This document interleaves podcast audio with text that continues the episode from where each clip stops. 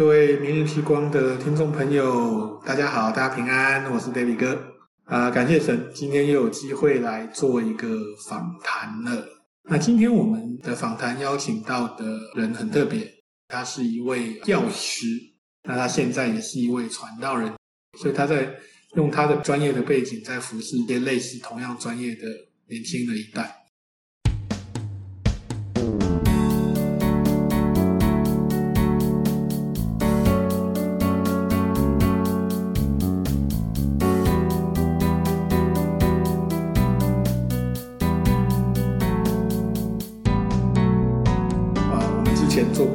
次的访谈啊，一次是到台湾的偏乡访谈了一位在偏乡埋了十年的传道人暴龙哥。那后来有一次又访谈了一位从嘉义的乡下到台中的都市，从配搭到主责牧者的啊小马哥。那今天我们的访谈邀请到的人很特别啊，所谓的特别是因为他的背景，他是一位药师啊，他本科读的是。台北医学大学的药学系啊，是执照的药师。那他现在也是一位传道人，在牧养啊一个教会。那很特别的是，他的教会呢，很多都是医学生的背景，因为他在啊台中某一间医学院的旁边，从那边开始的，然后现在都是很多的医学生在他那边聚会，所以他在用他的背景、专业的背景，在服侍啊一些类似同样专业的年轻的一代。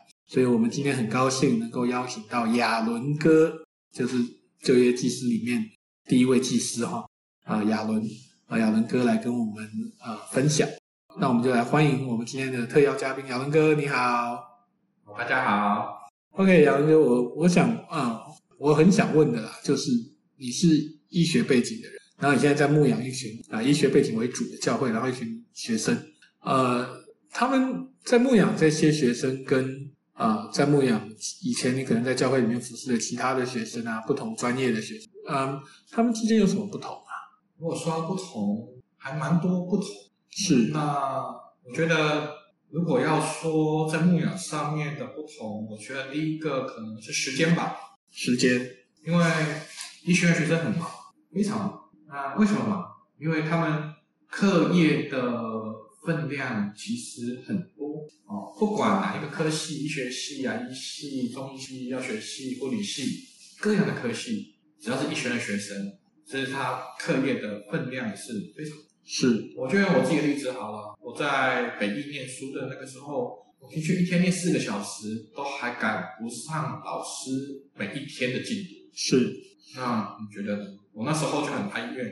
一些其他的高中同学不是医学院的，时间好多，我还可以玩社团，你干嘛？如果我真的要在医学的相关的课业上面有一定的学习，其实我需要投入的时间很多的。所以，就你说的四个小时是上课以外的时间，上课以外念书的时间。这对，而且医学院学生可能面对到的有一些课业都是全英文的，我们所谓的原文啊，原文书，对，原文书的英文阅读。所以，然后那些单词，其他人一辈子都用不到。呃，当然用不到了，呃、因为医学英文局限的。是，所以时间是一个问题。第二个是，如果我们这些同学他可能去打工啊，或者还有其他社团，那他时间就非常的分散破碎。那么，如果真的要做关怀跟牧养，那我们真的在时间上可能是一个很重要的议题。是。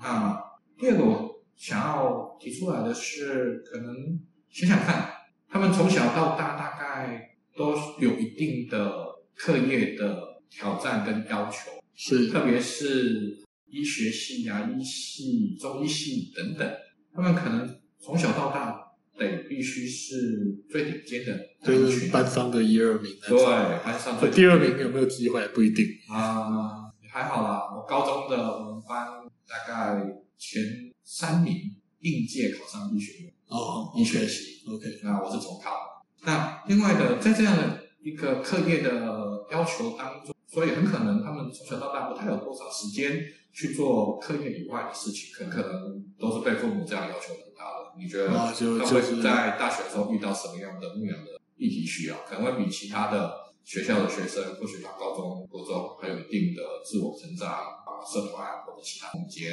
等等。他们的生活经验会相对来讲比较局限，哦、比较多在书上。这可能是被家里的要求，就是从小培养，不是读法律当律师，就是读医学系当医师这样。嗯，对、啊。承担着很多期待。对，但是当然，医学院还有其他的科系不同的样貌，但是大致上他们在课业的表现上面来讲，其实都是有一定的要求跟水准的。那所以很显然的，比较这个问题一定会有的。哦，就是彼此攀比。对。可是通常一般里面。啊，他们都第一名嘛，第二名嘛，那可能真的要比较的话，其他人比较受伤吧。嗯，看起来是，但是他们会有很大的危机感，是他们不能表现不好啊。他们不能表现不好，所以有这样的压力，就对，哦、没有犯错空间。没有，不太有犯错空间嘛。如果他是医学系，哇，那从小到大几乎得是完美的，对不对？七十四积分，七十五积分，是。你想想看，这对一个。青少年成长起来，他们得承受多少的压力？所以他们对于他们自己性格的成长过程中，犯错的空间、挫折的空间是相对小的。以至于进进大学之后，其实他们某种程度上来讲，其实会承受更多的很高的要求，呃，自我要求。对，特别是如果他们遇到这群人都是全台湾最顶尖的一群的时候，他们发现，可能我不如我想象的优秀的时候，他怎么做心理？就他们可能本来原本在学校自己在自己的班级里面都是第一名、第二名，结果到了大学进入了医学系的班级里面，一结果一考试，全班三十个人，他们可能是倒数。嗯，可以这么说。我就有遇到一个同学，怪物很多的意思。啊，对啊，对，我就有遇到一个同学，是啊，他觉得考班上十名左右是非常丢脸的。我说天哪！哦，OK，他非常努力了，晚上念书念到一两点，他也给很高的要求，就是他很难能够，或者是说他对于他一直没有办法能够维持最顶尖的状态是很焦虑，哦，所以他可能不能容许自己失败，是或者是排名较后。其实排名较后也不一定是失败，对啊，但是对他们来讲，他们会有某些的问题。那当然也会有遇到不同类型的人，他终于哇可以放飞自我了，啊、uh，huh. 因为终于不需要。被父母盯着，一定要念书等等。呀，我记得我们之之前社会新闻也有报道，类似就是因为父母的要求，孩子就不得不去考医学院，甚至不不选医学院，填志愿的时候不选医学院啊，父母亲还都愿意哭二闹三上吊的那种。然后可是读又读得很痛苦的那种。有啊，我这阵子也在陪一个年轻的。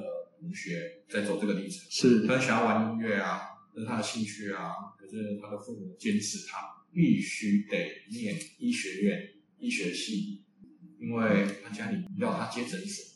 哦，所以他爸爸妈妈的空间，他爸爸或妈妈也是医生，他父亲是，他父亲是。OK，啊，那对他来讲，他觉得他人生真的是没有任何的选择，所以几接接下来几十年都被铺铺好了。对，就反正你就先去读医学院，读医学系，考国考当医生，然后拿到资格之后回来接爸爸的事业。对，但是医学院的学生有很多种样貌，我就说啊，所以可能得思考他可能不同的系有不一样的特性。是，就像我是药学系，我就会遇到那种高不成低不就的那种挣扎，因为再努力一点点就是医学系，那怎么办呢？我家人会让我想要要重考啊，或者是说那。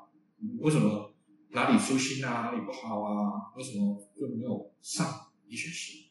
哦，要学习有要学习的议题，是，对不对？那当然，医系有医系，不同的科系有不同的挣扎，医学院还是有很不一样的样貌。可是医学院的学生大致上啊，我觉得他们在生命的思考上面，其实都啊有一定的啊。深刻性，深刻性，对，因为他们面对到的就是生命相关的议题。对啊，生老病死的环境。生老病死，他们怎么解读？也许到底生命是什么？而且他们成长过程当中，啊，他们所受的训练都是跟生物学、生命相关的议题。啊，是。所以对这个议题，他们其实会比其他领域的啊同学们会有更多的接触，更多的思考。那如果他进医院，其实又是另外一个冲击，对生命、生老病死。如果他今天就在第一现场，对，我那时候也是一样，我在实习的时候上去病房的时候，看到哇，这些从来不会那么多思考的议题，生命的脆弱性，或者我看到一些疾病，我这其实对我信仰非常的深刻，会有很多反思。嗯，但是因为你是有亚文哥是有信仰的人，所以你会有反思嘛？对。那我想很多人可能也没有信仰啊，就可能还不认识耶稣。对。那或者。他有其他的宗教信仰，那他们在面对啊医疗现场面对生老病死的时候，也会像你这样去反思这些。但我但不能以一概全，但大概就是也会啊会啊，我也会有关心一些其实非基督徒的。其实我们进入到医院的时候，某种程度来讲，事实上在冲击哪一个领域都差不多，但是主要是说，如果临床的科目比较容易。啊，对对，像医学啊，或者护理系啊，对，那些都是这样有比较高的一种生命的冲击思考，是更更直接。我就有遇到啊，我们同学跟我分享，第一个照顾的病人，然后就在他眼前走了。他第一个照顾的病人，对，就在他眼前走。对，因为就是不小心遇到急救，嗯，没有回来。现在那种生命的冲击是非常深刻的。是，还有，嗯。他在工作职场某一些科系的同学，他会面临到他的失败，或者说他的失误带来的代价是很大的压力。是，因为可能是生命。我就一直记得，我那时候我是药师或者药学系的，我在实习的时候，我处理错处方啊，我给错药啊，哇！我一个心脏心脏科的一个用药，我给了一个奶奶啊，我记得。我给她四倍剂量的药，哦，然后我那时候觉醒醒悟过来，吓到的时候，我是不是给错了？然后我就一直在祷告的上面，希望他的心脏才会跳。哇，那眼泪主后来追下来，没事。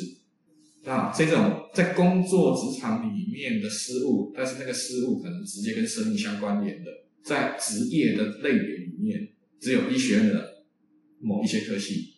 很直接的，那时候对我来讲是很冲突的。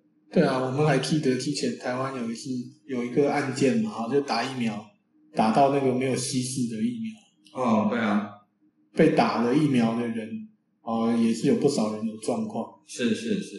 哦，然后我在想，看到这个新闻的时候，我在想那些打错的啊，当下的那些护理人员也好，医师也好，哇，那他们要面对的是什么样的压力？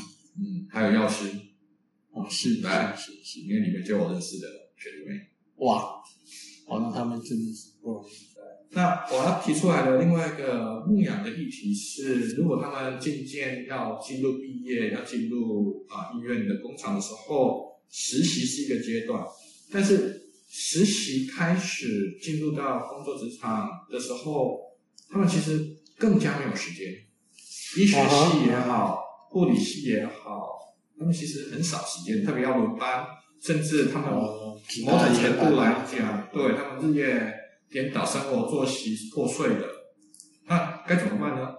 我那时候也遇到一个难题啊，就是我如果排班轮班，我不一定能够排到礼拜天休假，因为很实际的问题，大家要排礼拜天休假，那单位这么多人，大家照轮吗？我那时候遇到一个问题，就是我可能一个月只能排一次轮休是礼拜天，那我的教会生活该怎么办？哇，了解。所以你那个时候是学生的时候，已经都有教会生活。对，我那时候大学信主嘛，啊、哦，是。其实我就在这个过程中中慢慢去思考我自己遇到的啊一些议题，然后我们在教会，那后来啊就比较多去关注不一样的群体。我曾经做了一个统计，在我的团契啊，我所属的团契，我上下几届统计出来啊，医学院的医学生，他不管科系，有没有管科系，是。毕业后五年内还在教会的比率不到十趴，哇，不到十趴！我自己拿我们团契的名录这样点啊，然后看看这些学长姐或者我的一些我的学弟妹。我所熟悉的那一群人，五年哦，就毕业稳定在教会的，我都我自己给他估算，就是十趴，顶多几个。我觉得他们已经毕业了，拿了执照了，进入医院工作，开始工作了。然后这这五年上下算一算，真正还有教会生活的，对，还有教会生活不到十趴，不到十趴。哇，那这样子的，呃，群体面面面对牧养的议题、陪伴的议题，那牧者要怎么办呢？我不知道其他牧者啊，因为我是自己是医疗人员背景，是我就试着在这个牧养的特性上面，我尝试着做不同的挑战。我就是做大量的个别一对一的牧养。我就曾经记得，我就跟我的学弟啊，他也是我们北医的学弟，那我就跟他约，他是医生，我就跟他讲，你下完值班，啊，我们就约在。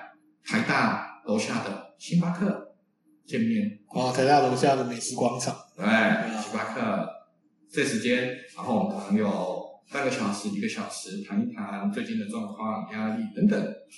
但是我也很常等不到他准时的下来。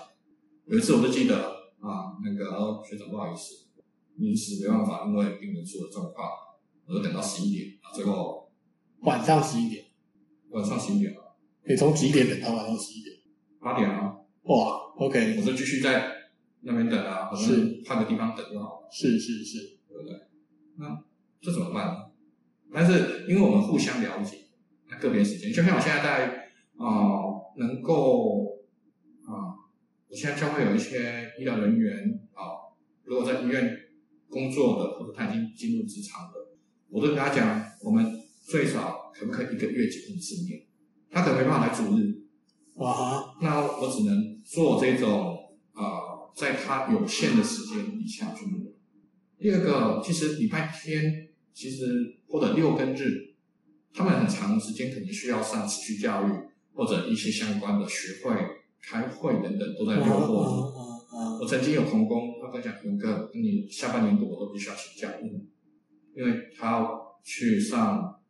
相关的医疗相关的课程跟训练是，那我能体会他，因为我以前需要这样子。是是，呃，所以他们还在走那个过程，他们还在走那个过程。我就跟我学弟讲啊，如果可以的话，如果你继续在我教会，我等你十五年，从他开始大二开始，我如果等你十五年，等到他开始渐渐成为主治医师、住院医师的时候，他开始比较多一点。各位想想看，大二是十八、十九岁，对。等他十五年，他三十，三十多了，三十多了。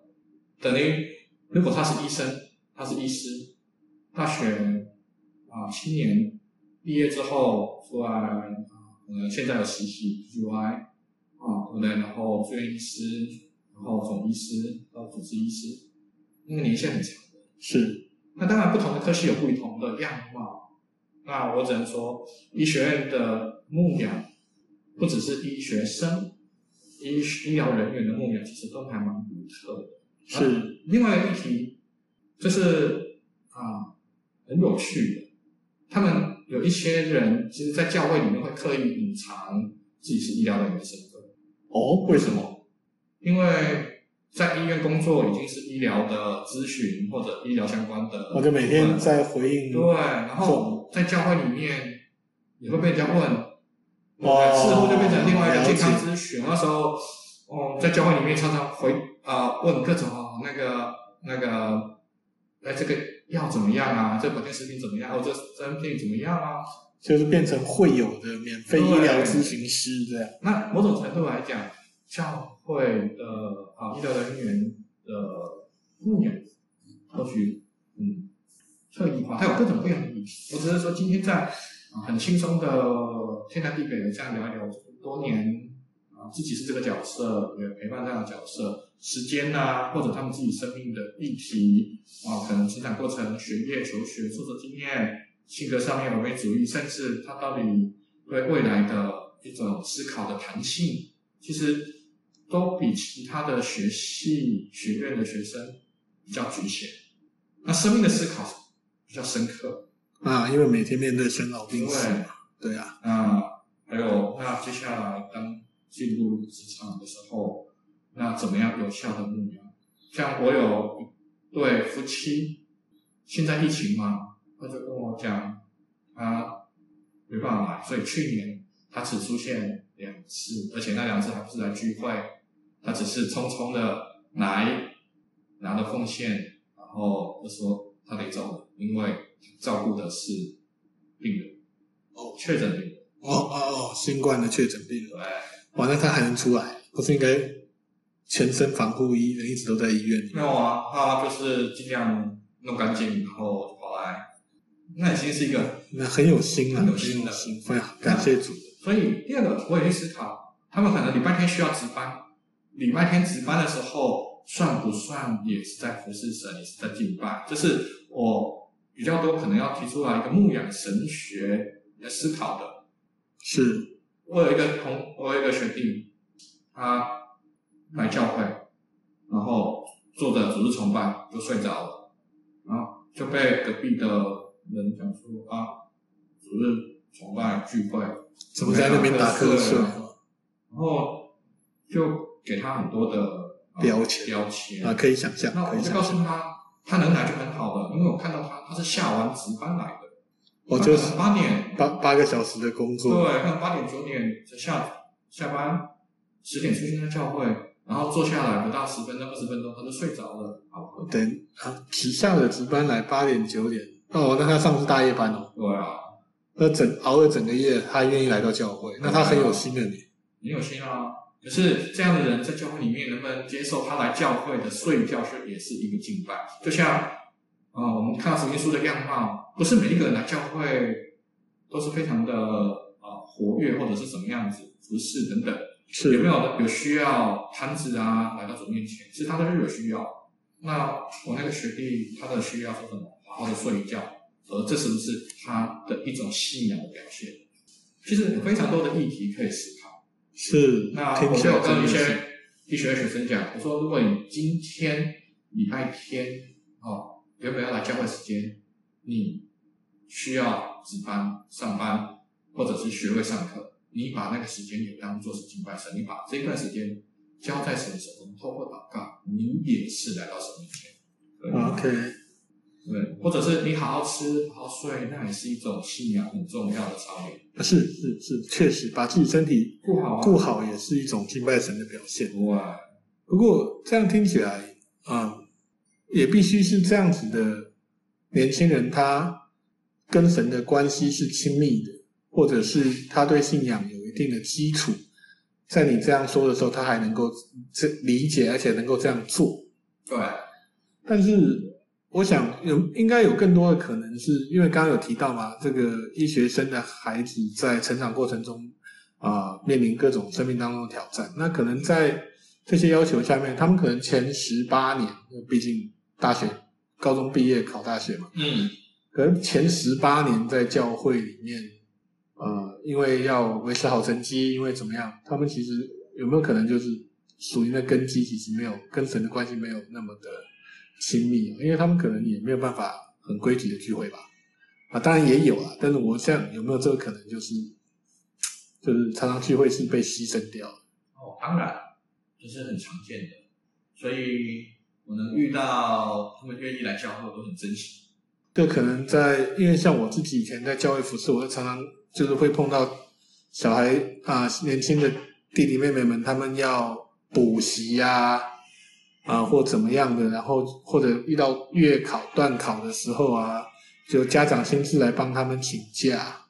是啊，然后就就就就没有来聚会，然后转眼他们就。考大学了，然后就就可能也成绩不错，就考上医学系。然后我就真的一年只碰他们一面，这样子。差不多。我一些同学，我一年可能只见他一面两面。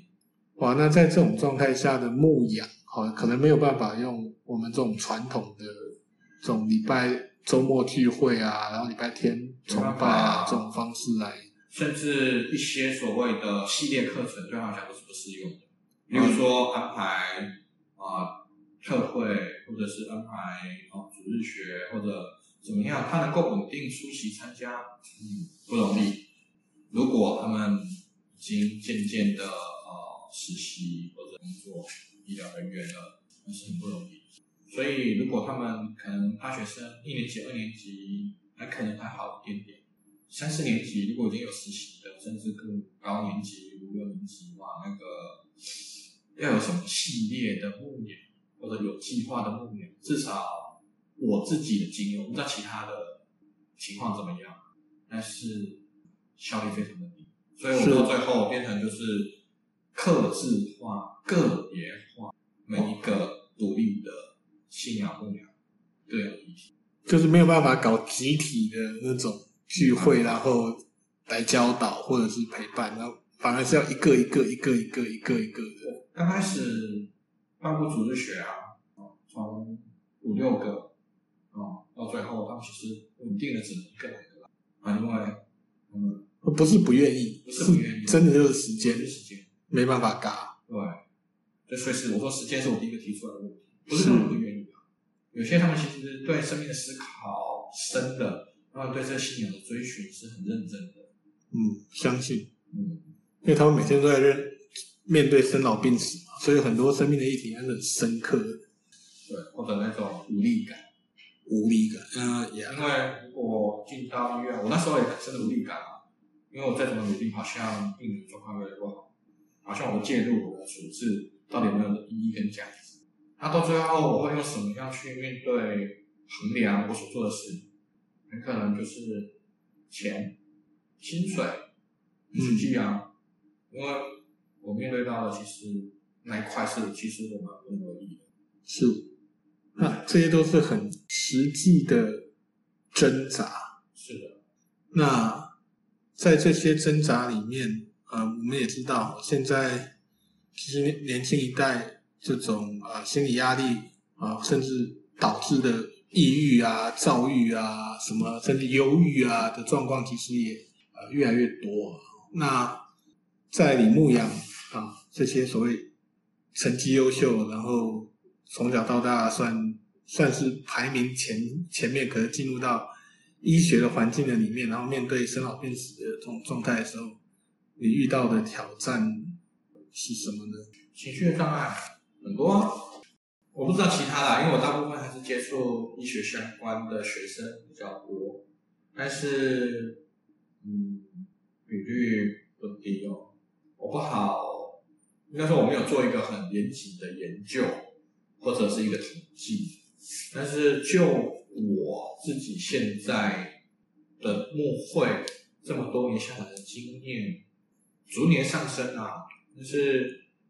我的情绪障碍，或者是说更进一步的，可能有忧郁症或者相关的部分的同学们、医学院学生，其实蛮多的，啊哈，蛮多的。啊，我因为没有做严谨的统计，所以没办法给一个比较精准的数字。但是，嗯，如果硬要说的话，我觉得十分之一过一过。就起码有一层，就十个人里面会有一个可能在，可能需要我比较高度的去介入关怀、牧养，甚至教牧辅导。他不是那种可以说啊，礼拜天见见面、打个招呼啊，问候一下你怎么样啊，这礼拜如何？哦，可能需要比较多的啊投入，较高强度的约谈、牧养等等，这样的人其实不少。所以基本上听起来，传统教会的牧养模式，这种靠每个礼拜固定的时间段有聚会的，要去牧养啊、这样子的职业别的人，其实是不太是不容易的。不容易，不容易。嗯，它需要比较高度的弹性，又是短期间高度的呃效率，因为他们时间很少，所以他们其实对于某些聚会设计的松散，或者是啊。呃玩玩游戏，或者是只是一个破冰啊，破冰啊等等，他会觉得这是浪费他时间。他可能需要的是一个比较呃精华，或者在短时间可以协助他啊、呃、做信仰生活的思考，或者是他现在面对的议题该怎么处理，比如说压力，或者是其实他并不想要这样走，可是到底未来该何去何从等等，他有个人不同的议题，那更何况。呃，可能会遇到两性的的互动、交友等等等啊，还有感情学分。对，所以他们在时间有限的情况底下，其实啊，一些所谓的牧养或者活动模式，是不是能够有一些的调整跟适应？要不然其实会说那浪费时间吧。尤其是他特别来了，然后花了很长时间在破冰、团康、游戏，何必呢？所以植入重点，直接把分析拿出来，可能会比较。我是这样啊。嗯，OK。问候问候，谈一谈，圣经来了，或者是就个别有什么问题啊、呃，就来做一些比较有效的教育辅导。就是我的呃寒气。或者说聚会的设计，其实从来没什么破病。那诗歌呢？诗歌有唱就唱吧。哦，OK，蛮弹性，蛮自由。他们愿意唱，我愿意就愿意自己这样的。而且另外一个议题就是，呃，我给他们相当大的空间，自主，自主。对，因为他们其实都非常聪明，也很需要呃给他们自己啊、呃、去啊、呃、摸索行程，因为我不太介入。他们一些次团次团体教会里面，或许他们自己可能有自己关系关怀的小团体啊、团契等等，其实我是做的比较像是支持陪伴后端的工作啊。某种程度，我蛮鼓励他们能够自我牧养。自我牧养。对，我想跟他们沟通一个观念：未来你们要自己找草师，教会可能没办法很稳定的给你草师或者牧养你。就在学生时代就一直传递这个概念给他们，就是说。就像以色列牧羊嘛，早上羊圈打开，出去羊跑出去的时候，看到的草要自己吃啊，是，对不对？那那些羊可能绕了一圈，傍晚回来了，回羊圈了，吃不够的，牧者再把准备好的草就放一放，然后吃一吃。我是在开玩笑说，啊、呃，我相信你们有足够的智慧、聪明跟一些的能力，某种程度自我。我又，但是听起来自我牧养对，会不会有人贴上一种啊、呃、牧养不利的标签？哦，或者是另外一个问题是，呃，那也必须他们有很好的根基，才有办法做到自我牧养。对。可是如果像我们呃刚刚前面提到的，就是他可能在青少年时期。呃，他的信仰根基其实就不是那么稳定，因为可能因为追求成绩的优异表现而牺牲了很多的聚会，甚至跟教，然后或者也有一些教会，呃，他可能青年辅导一直换，或者丢给神学生，嗯，所以呃，这些年轻人在成长的过程当中其实是没有牧者，是的，状态下，那他们等真的到了您刚刚讲的那个阶段的时候。我想，我猜啦，应该是流失的状态应该比较多，所以我我都会讲的自我牧养这个概念哦，就会一直提，或者是传递。但是我就跟他讲说，可能你到三年级或四年级，你可能就慢慢就要有这样的一个想法的概念。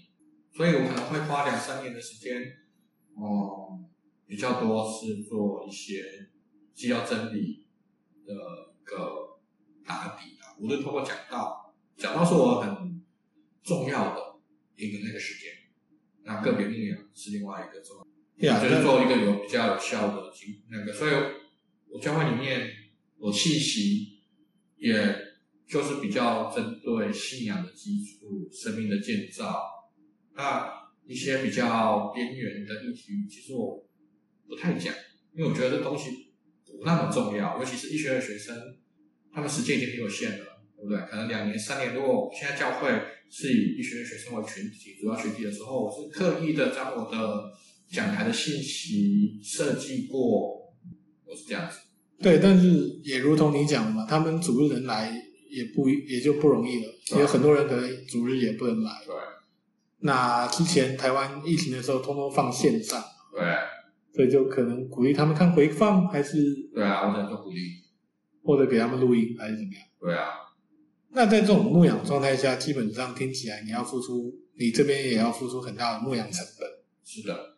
那在这种教会增长啊、呃，或者是呃，现在所谓的一些主流的一些对教会的牧养的看法的话，你你的处境，你会怎么去回应？教会增长，如果嗯要做学生工作，或者是特别还是医学院相关的学生工作，教会增长可能不是我主要关注的议题，呃，基本上不太可能，不太可能，不太可能，因为学生的特性就是像候鸟一样嘛，一代一代的这样子飞来飞去。呃，那因为你主要做的是大学，对，大学。那如果是高中国中，那又不一样，不一样，不一样。我们需要先医学院的学生。那在你自己身为一个，你说你是大学性质哦，那可能你也服侍很多年，对，也陪伴过不同阶段的年轻人。是。那啊、呃，有些人你就走上了医学相关的道路。那在这些牧养过程中，你观察这些医学生也好，我今天。我想，我们今天也不是特意要去抬高医学生或怎么样，只是我们今天就是要刻意针对这个族群的牧养跟陪伴，嗯，做一些反思和一些提醒。但是，呃，这样子的人跟呃其他的弟弟妹妹们哦，就一起长长大的，毕竟每个人会选择走不同的道路。是，可是如果都在同一个教会，那你是他们的牧者，那你怎么办？怎么取舍？也不是取舍，就那个平衡，那个、那个、那个端水啊，这、这个要怎么做到每一个羊都能照顾得好？蛮难的。我真的觉得医学院的学生的特异化其实还蛮高的。我自己教会就遇到这样的挑战跟难题啊。我有其他大学的学生，其实他们很难融入，包含他们平常会聊的议题，可能就其他人听不太懂，听不太懂。然后其他群体也不太容易插上线，但是他们自己啊，虽然可能不同科系，可他们有共同的背景语言是相近的。例如说聊到病人的状况啊，聊医院实习啊，或者哦不同的病理啊、药理啊、病人啊等等，他们还是有共同的语言。是，对，所以医学院的这个学生的群体啊，其实跟其他的并不是不可以一起牧养。我现在也有一些非学非医学院的学生群体，跟他们就是要适应不一样的议题，是能够彼此接纳。那在牧养这些年轻人的这医学专业的年轻人当中，你所遇到他们最大的挣扎会是什么？挣扎？刚刚有提到他们自我要求很高，对。那他们那可是真的到了生老病死的现场啊。会有什么样的挣扎是你觉得我们可以跟大家分享？生命观吧，生命观到底生命的意义到底是什么？嗯哼，这是一个很抽象、很哲学或者很宗教的层面的思考。那到底生命是什么？有生物学上的思考，哲学上的思考，有宗教上的思考。那他们比较多在医学相关训练里面啊，生生命的一个意义到底是什么？我自己也是这样子啊，有很多的感触。那我也会把这个感触跟年轻的一代来分享，因为或许他们在学生时期不容易听懂，但是进入到职场，他们总是还是会或多或少。碰得到，就算他可能不是临床工作者，但是这个领域总是或多或少比其他的人更容易理解。那生命的思考的深深度，的确是这样。那作为一个医学背景长大的从业人员、专业人员，虽然说现在在做传道人，在牧养教会，但是然后同时又在牧养很多医学背景的年轻人，那。如果今天我要把你的对话的对象是这些年轻人的父母，这可能这些孩子都是在这啊、呃，除了自己有兴趣的人以外，我想很多人是被要求的。是，那你会想要对这些父母啊、有什么样的提醒，或者是有什么话愿意跟他们分享？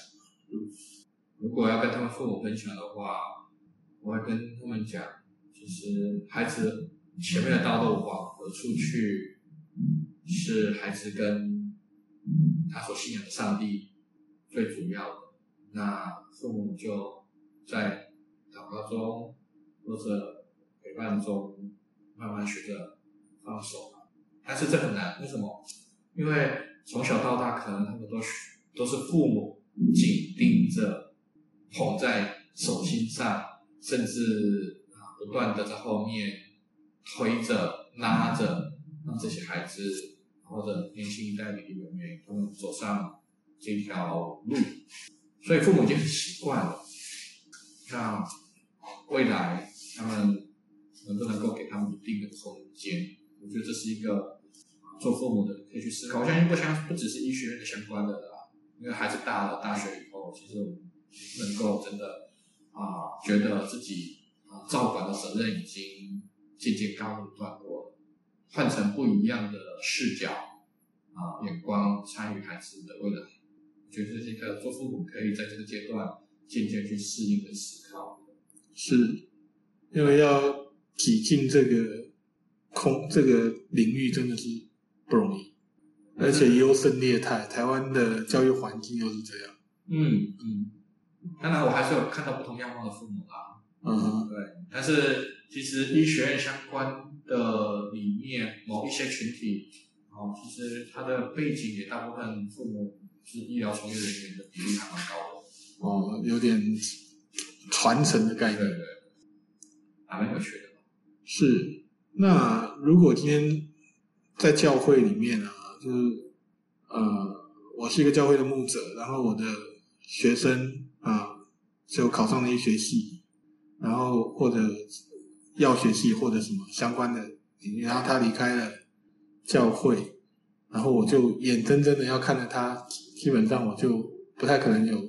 再会去接触到他的机会，因为很少，真的很少。如果如同你讲，那针对这样的牧者，你会啊、呃、有什么给他们提醒吗？因为毕竟你是等于是那种专业服饰嘛，就是你本身这个专业，然后就面对这个专业。可是对很多教会的牧者来说，特别是学生工作者来说，啊、呃，面临的是各种不同的学生，嗯、不同，他们也可能选择不同的专业。可是到最后，他们进入到大学。然后选择不同的专业，嗯、那你会给这样的学生牧者有什么样的建议吗？或提醒？如果你本身自己不是医疗人员来牧养这个群体，我觉得一般性的关怀人还是一样的。是，他只是今天走的路可能就是医学院或者医疗相关的行业，其实人的基本需求那是一样的。是，他还是要面对到他的未来的职场、婚姻。或者他的自我成啊、呃、自我实现，或者是我们讲的是他的呃价值观的建构，这个部分大家都一样，只不过他可能是啊、呃、医学院的学生，他在我刚刚前面讲的这些议题上面可能会比较有一些特异性而已，其实大部分是一样的。那只是说哦、呃，如果你本身没有医疗相关的。背景的时候，你也不需要刻意的去啊，应该说对话，或者是要去这样子说啊，嗯，用他们的语言，不需要，其实一般的牧养就可以了。只是说，我这个讲的就不是医学院的学生了，而是我们啊医疗相关的啊从业人员，可能他已经在医院一段时间。啊，或者如果是医师、牙医等等，更容易遇到的问题就是，教会会觉得他们应该是在经济上比较优裕的，啊，比较好的，有很可能就会期待在教会的正堂奉献奉献额度要变高。对，那其实就很尴尬。哦，这是我们自己已经在医疗的场域底下一些。同伴们这样分享，因为教会可能对他们啊、呃，在奉献的期待上有意无意或者刻意都有可能。那的确，我们也会遇到这样的挑战和困难。我是觉得这是牧者，不是学生。我这是一样已经在医院工作一段时间。是，对啊。但是我我我我自己个人的了解啊，就因为台湾有健保体系嘛，啊、然后呃，其实好像医生的收入。是比比较高，但是也没有非常高。没有啊。然后基本上用肝换的嘛。对啊。对，跟那些科技工程师差不多嘛。我可以这样讲啊，我弟弟就是内科的医师啊，是他就说，呃，加上值班时间，加上一些其他时间，他真正算起来每个小时时薪六七十块，这样比麦当劳还低。这是我弟弟跟我讲的。哎，我们明年的最低工资要涨到一百六十几块。啊，可是你要想，医生没办法正常上上下班啊，是，对？下完班随时按扣，按扣啊，对，或者是他下完班去打病历啊，那些都不算在所谓的啊、呃、所谓的工时上，是不是？是。那其他的当然啊，牙、呃、医好一点点，是，或者是啊、呃、其他的护理师、药师，其实他的薪资并没有所谓想象的那么的优越。所以大家就是一种刻板印象。刻板印象，对啊。但是我却实际上遇到了就是奉献的期待。哇，那这当然也是教会。那不好意思这样讲，我就既然聊天，点点看嘛。呀、yeah, 嗯，我想这是教会要要面对的现实啊。但但但是我们回到最真实的生命的状态，我想最后也是请亚伦哥分享一下，就是在牧养自己是医学背景，然后在牧养医学生的这种状态里面。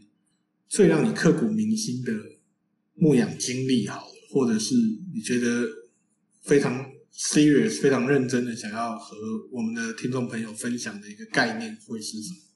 把他们当一般人相处，正常人相处，或者就是啊、呃，不刻意贴标签，就是你就是医疗人员，未来你就是就某一种专业的从业人员，从业人员。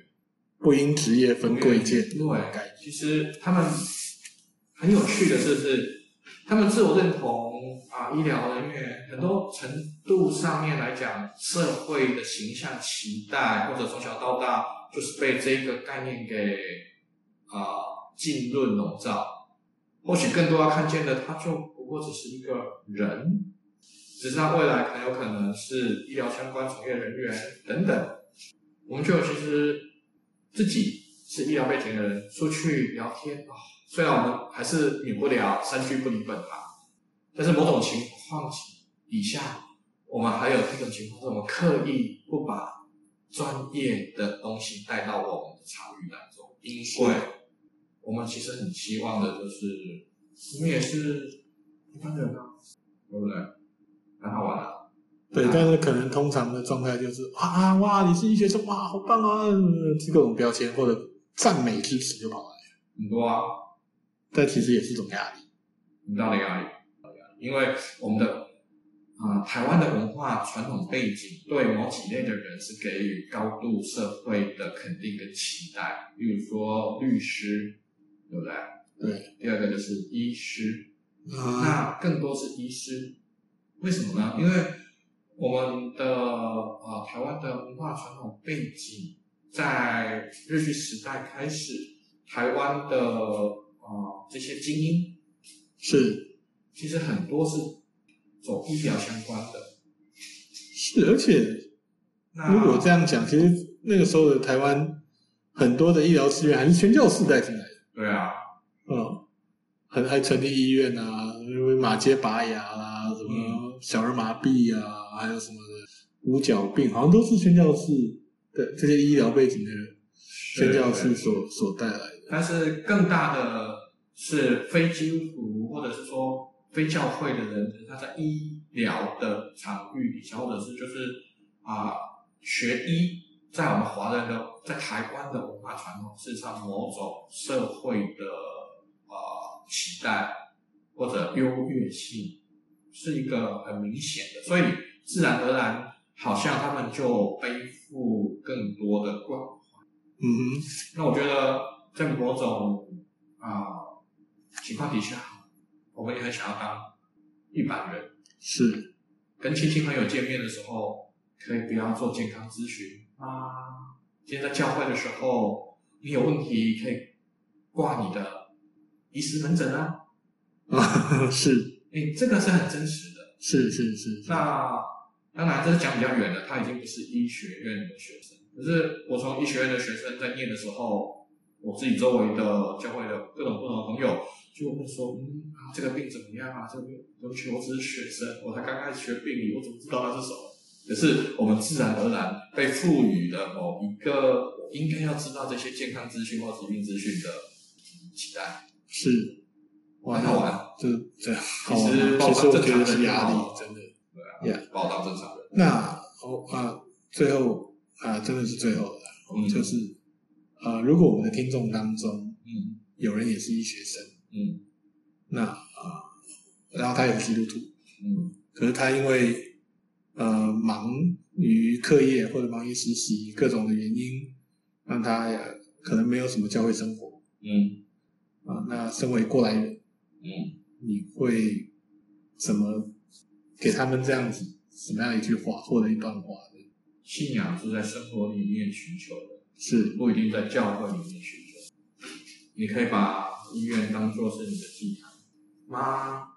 就像我刚刚讲的，值班，好好值班是不是一个敬拜？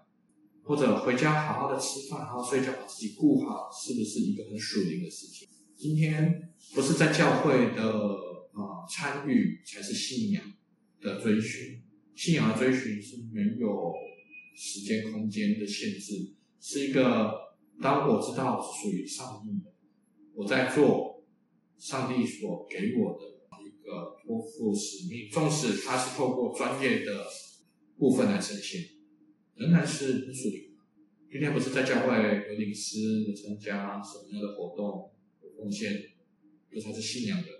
其实更多时候，我觉得，特别对医疗人员来讲，因为我们工作职业特性，可能到最后，嗯，医院的期待或者医院就是一个吞噬的地方，我会有很多的时间必须被满足在医院的期待里面。是，那教会呢，能不能够也有某一些部分，其实它不是期待我，而是支持我。是，对，然后我就觉得。如果是这样的话，其实想想看，信仰是不是可以在某一个程度上面，你跟神的关系最优先，你跟教会或者你能不能找到一个稳定的一个信仰支持的团体或者牧者或者属灵同伴，这都很棒。这这需要刻意去寻求，是刻意去建建建构，是。好，我想我们时间也。差不多了哦，但是我想啊，亚文哥最后提到这个很重要哦，就是如果因为职业的特性没有办法啊，以这种传统的教会的聚会形态，他没有办法过这样的教会生活啊。如果你正在听的本身是医疗从业人员，那真的鼓励你啊，去找到一个信仰群体，成为你的支持，甚至找到一位牧者，你可以去。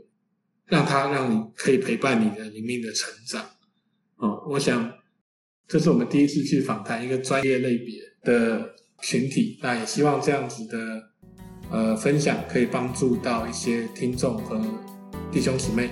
好，谢谢亚文哥的陪伴啊跟分享，那我们下一次再见。